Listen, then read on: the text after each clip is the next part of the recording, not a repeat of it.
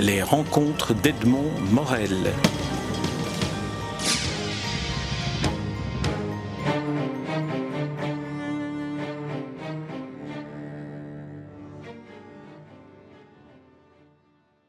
Daniela Laferrière, nous nous rencontrons à Bruxelles à l'occasion du, lancement d'un nouveau projet de promotion des littératures d'Afrique et des Caraïbes. Et euh, à cette occasion, vous venez avec euh, Jean Boffanet et Sami Tchak présenter un peu quelles sont les, les, littératures euh, de Afrique, Caraïbes et Pacifique. Alors ma première question, est-ce qu'on peut, on peut dire qu'il existe des ponts, des liens au niveau littéraire entre ces régions du monde Bien sûrement, mais ça, dépend beaucoup aussi des, relations individuelles et personnelles. Mais depuis euh, une vingtaine d'années, on a vu beaucoup de, rapports entre les écrivains d'abord, grâce à des organisations internationales culturelles, et dont celle-ci, et aussi étonnant voyageur, tout le mouvement de la francophonie en général, qui ont permis à ces écrivains de voyager d'un endroit à un autre et de se faire des liens. Je crois que c'est la première chose qui compte. Et après, il y a des anthologies qui permettent euh, de laisser des traces euh, de ces rencontres. Dans quelle mesure est-ce que un des points communs entre ces trois écrivains réunis aujourd'hui, qui est l'exil, dans quelle mesure est-ce que cela nourrit l'inspiration et le, regard que, que vous portez sur votre travail d'écrivain? La littérature est une affaire personnelle aussi. Et ça dépend de comment on conçoit ça. Mais l'exil est, est un des thèmes de la littérature universelle, parce que les, individus généralement ne vivent euh, pas dans les endroits, l'endroit exactement où ils sont nés dans leur ville euh, de naissance. Qu'ils soient français, ils montent à Paris et ils se sentent aussi euh, d'une certaine manière en exil de leur enfance. Donc euh, c'est quelque chose d'assez commun. Et l'extrême euh, de, cet exil-là, c'est la solitude. La solitude, au contraire, même apporte quelque chose euh, à la littérature, nourrit la littérature d'une certaine façon. mais ça ne suffit pas pour définir un écrivain. Il y a quand même le style, il y a le travail de, de l'écriture. Et souvent, on pense qu'on n'a qu'à dire écrivain de la mémoire, écrivain de l'exil pour définir un écrivain, sans oublier qu'il y a le travail sur la langue, il y a aussi euh, la vie quotidienne, euh, comment elle, disons, elle traverse cet écrivain-là et, comment, en fin de compte, elle est restituée par cet écrivain-là. La langue était le, deuxième point commun que je voulais évoquer, la langue française entre, entre ces écrivains et, originaires de ces pays appartenant à, la francophonie. Dans quelle mesure est-ce que vous, vous transformez cette langue à travers euh, le, style que vous imprimez, à travers le style qui est né euh, de, ce travail d'écrivain que Il n'y a pas d'écrivain sans style. Et la langue euh, première d'un écrivain, il lui faut trouver une autre langue personnelle à l'intérieur qui est, qui est la langue maternelle travaillée par le style. Donc euh, tous les écrivains ont un style, c'est-à-dire un ton un ton, une manière d'être euh, qui les fait reconnaître euh, immédiatement par, le lecteur. Modiano a son style, Sangor a son style, Césaire a son style, Lionel Trouillot a son style, Sami a son style.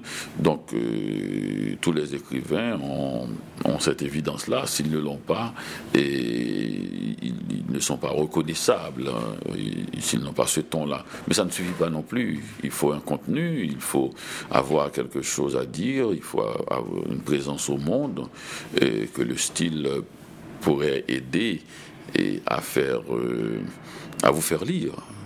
Mais le style euh, n'est pas tout en définitive. Et donc la langue, hein, bien sûr, a une importance, mais c'est toujours embêtant dans les pays où la langue est comme un porte-drapeau les gens pensent qu'il suffit de, s'exprimer dans une langue vernaculaire, souvent d'ailleurs pour faire politique, ou dans une langue euh, euh, anciennement du colonisateur aussi pour se rapprocher des grands centres. Pas du tout.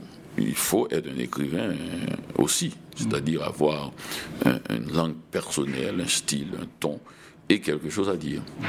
Un des points que l'on observe et qui a donné naissance à, cette, à ce réseau de promotion des littératures est que la littérature, d'une certaine manière, est moins diffusée euh, et moins lue dans les pays africains et Pacifique qu'elle ne peut l'être en Europe ou euh, en Amérique du Nord, comme vous, qui êtes un, écrivain euh, avec une notoriété quasi universelle, je dirais.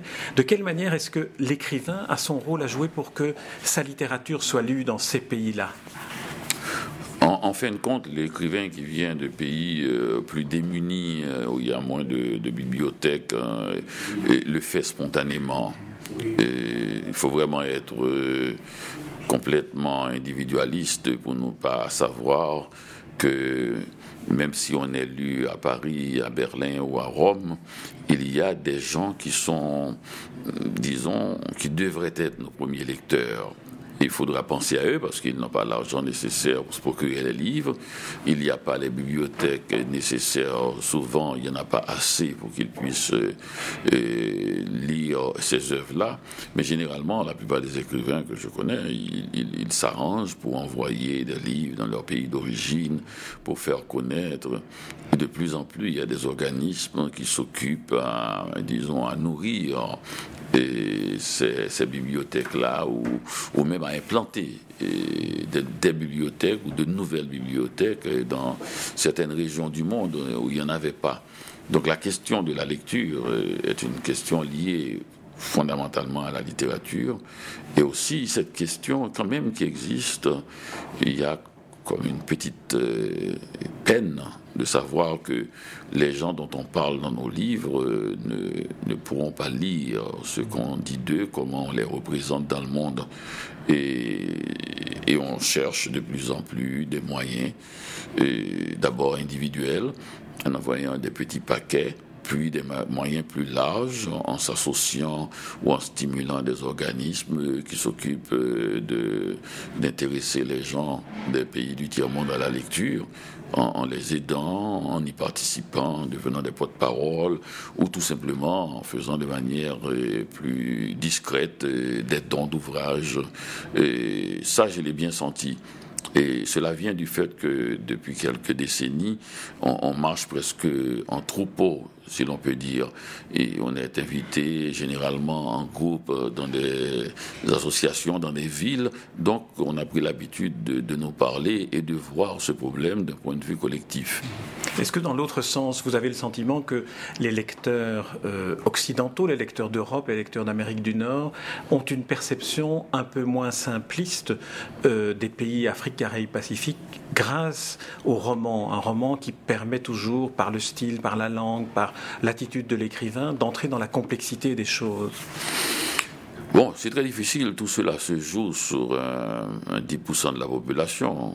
Euh, on dirait même dans les pays où on ne lit pas, c'est à peu près là le même, le même pourcentage de gens qui s'intéressent vraiment. Et dans ces 10%, il faut voir ceux qui s'intéressent à des, à des zones particulières, à des littératures particulières. Mais ce que je peux dire, par exemple, dans mon cas personnel, et au Québec où je vis, j'ai pu faire sentir aux gens que que le confort n'est pas la mesure de toute chose et qu'un petit garçon qui a été élevé par sa grand-mère, s'il a été aimé par cette grand-mère, et s'il est entouré de montagnes et, de la mer des Caraïbes, même si les conditions sont extrêmement difficiles, il peut euh, se sentir protégé tout le long de sa vie et il peut, il peut y avoir une certaine joie qui l'habite.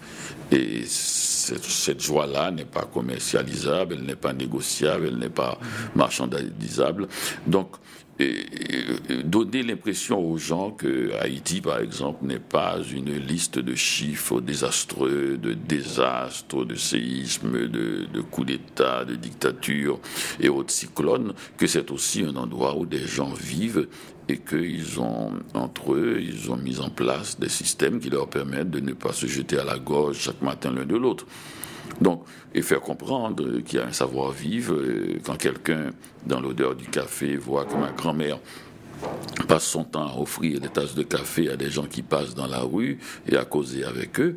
Et il voit bien qu'il y a une organisation sociale extrêmement sophistiquée basée sur la conversation et l'offrande. Alors ma dernière question, Daniela Ferrière évoque un autre euh, écrivain qui est un écrivain français dont on célèbre en 2013 le centième anniversaire de la naissance, Albert Camus. Et j'aimerais savoir quel, si il a eu et quelle a été la, rencontre que vous avez pu faire avec son œuvre. Est-ce qu'elle a eu d'une certaine manière un impact sur, sur vous? Aujourd'hui, ma maman est morte, ou peut-être hier. J'ai reçu un télégramme de l'asile, mère décédée, sentiment distingué, enterrement de mai. Je suis allé voir Raymond, il m'a dit on n'a qu'une mère. Et là, vous citez l'étranger, les premières phrases de l'étranger, mais encore. Oui, c'est un choc, euh, ces, premières phrases, euh, parce qu'on était habitué à une, une langue du 19e siècle, très presque parfumée, très sophistiquée, et puis brusquement, on s'est retrouvé euh, avec une, langue naturelle, spontanée. Et on l'avait un peu connue avec euh, Voyage au bout de la nuit, mais elle nous était un peu, enfin pour moi, un peu plus, j'ai plus de distance parce qu'elle était plus assurée. C'était, on avait l'impression que c'était la langue d'un ivoire amer. Enfin, il y avait quelque chose d'éructation là-dedans. Et là, brusquement, c'est quelque chose de plus doux de plus aisé, de plus naturel qui racontait euh, une histoire quand même absurde. Et absurde pas par le fait que la personne fait des choses extrêmement simples et, d'aller au cinéma le, jour de la mort de sa mère et de rire dans une salle parce qu'il il est, en peine avec et brusquement de se retrouver au tribunal et puis d'avoir ça à, charge contre lui. Et, donc pour moi, j'étais très, très impressionné qu'il vient d'un pays quand même où l'on mêle le rire et les larmes et de voir que quelqu'un peut être jugé sans cœur parce qu'il a ri devant un film comique. Enfin, j'étais très intéressé par, euh, par Camus. Je trouvais qu'il y avait des, des, liens très précis. Son regard, le regard qu'il jetait sur, sur le monde occidental euh, m'était proche. Mm-hmm. Et, puis il a écrit d'autres livres aussi, l'été, enfin, des choses qui, qui nous rapprochent, euh, qui montrent que c'était un Méditerranéen, enfin quelqu'un qui avait un sens du soleil et de la mer. Daniela Ferrière, je vous remercie pour cet entretien et euh, je me réjouis de vous retrouver pour un prochain interview autour d'un de vos prochains livres. Merci Daniela Ferrière. Merci. Les rencontres d'Edmond Morel.